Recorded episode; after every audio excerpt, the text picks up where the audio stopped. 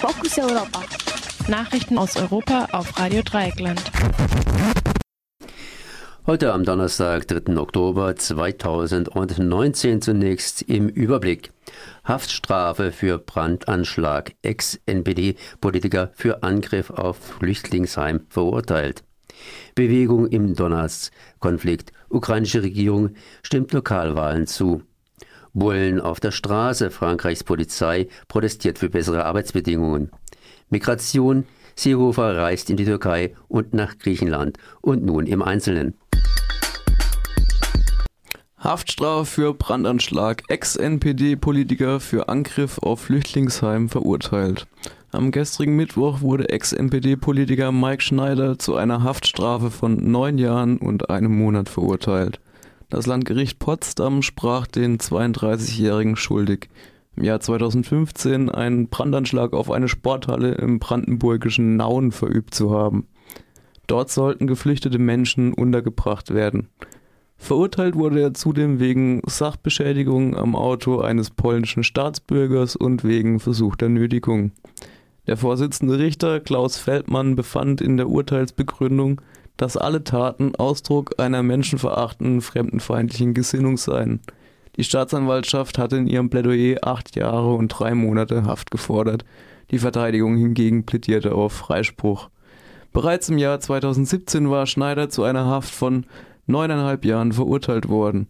Dieses Urteil wurde jedoch wegen Befangenheit eines Schöffen vom Bundesgerichtshof aufgehoben.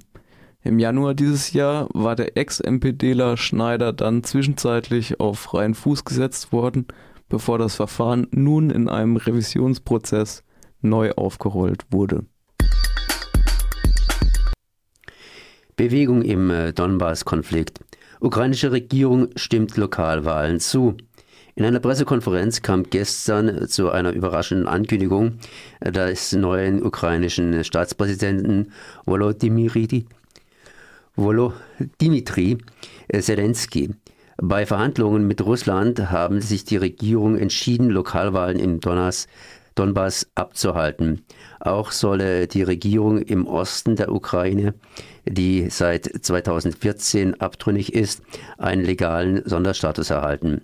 Damit verpflichtet sich die ukrainische Regierung offiziell, die sogenannten Steinmeier-Formel umzusetzen, ein Vorschlag des damaligen deutschen Bundesaußenministers von 2016, der in der Ukraine bisher als zu Russland freundlich abgelehnt wurde.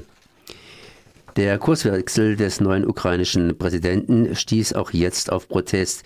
So gab es in der Nacht auf Mittwoch Demonstrationen von Veteranen der ukrainischen freiwilligen Bataillone und aus großen Teilen der Opposition. Präsident Zelensky machte allerdings deutlich, die Abspaltung von, die Abhaltung von Lokalwahlen sei klar an Bedingungen geknüpft. Die sogenannte Steinmeier-Formel sieht den Abzug aller bewaffneten Truppen aus dem prorussischen dominierten Teil des Donbass vor und Kiew müsse die Kontrolle über die örtliche Landesgrenze nie wieder erlangen. Diese sind im separatistischen Gebiet seit 2014 nicht in ukrainischer Hand. Auch müsse die Wahlen von der Organisation für Sicherheit und Zusammenarbeit in Europa überwacht und als frei und fair eingestuft werden. Nur dann äh, könne ein Autonomiestatus auf die Lokalwahlen im Donbass folgen. In dem seit fünf Jahren währenden Konflikt in der Ostukraine zwischen prorussischen Separatisten und ukrainischen Regierungskräften sind bereits über 13.000 Menschen gestorben. Trotz eines Waffenstillstands, der im Januar 2015 unterzeichnet wurde, gibt es weiter unregelmäßig bewaffnete Zusammenstöße. Bullen auf der Straße. Frankreichs Polizei protestiert für bessere Arbeitsbedingungen. Über 20.000 Polizeibeamtinnen und Beamte haben gestern in Paris demonstriert. Zum ersten Mal seit 18 Jahren haben über ein Dutzend Gewerkschaften zu einem sogenannten Marsch der Wut aufgerufen. Beklagt wurde mangelnde Ausstattung, belastende Arbeitsbedingungen sowie steigende Suizidraten in der Polizei. Die sozialen Unruhen der letzten Jahre haben die Polizei in eine gute Verhandlungsposition mit der französischen Regierung gebracht. So sagte Innenminister Canaster bereits eine Gehaltserhöhung zu und versprach bis zum kommenden Jahr möglichst viele der 23 Millionen Überstunden zu bezahlen. Diese sind vor allem durch die massiven Einsätze der Repressionsbehörden zur Einhegung der Gelbwesten-Proteste zusammengekommen und wurden oft monatelang nicht ausgezahlt. Auf dem Höhepunkt der Gelbwesten-Proteste mobilisierte der französische Staat bis zu 89.000 Personen. Anonyme Berichte von Sicherheitskräften berichteten von belasteten Arbeitsbedingungen. Eine weitere Sorge der Protestierenden war die steigende Suizidrate unter Polizistinnen und Polizisten. Dieses Jahr haben bereits 52 Polizisten Selbstmord begangen. Dieses Phänomen ist nicht neu, jedoch kritisieren die Polizeigewerkschaften, dass bisherige Maßnahmen wenig effektiv waren.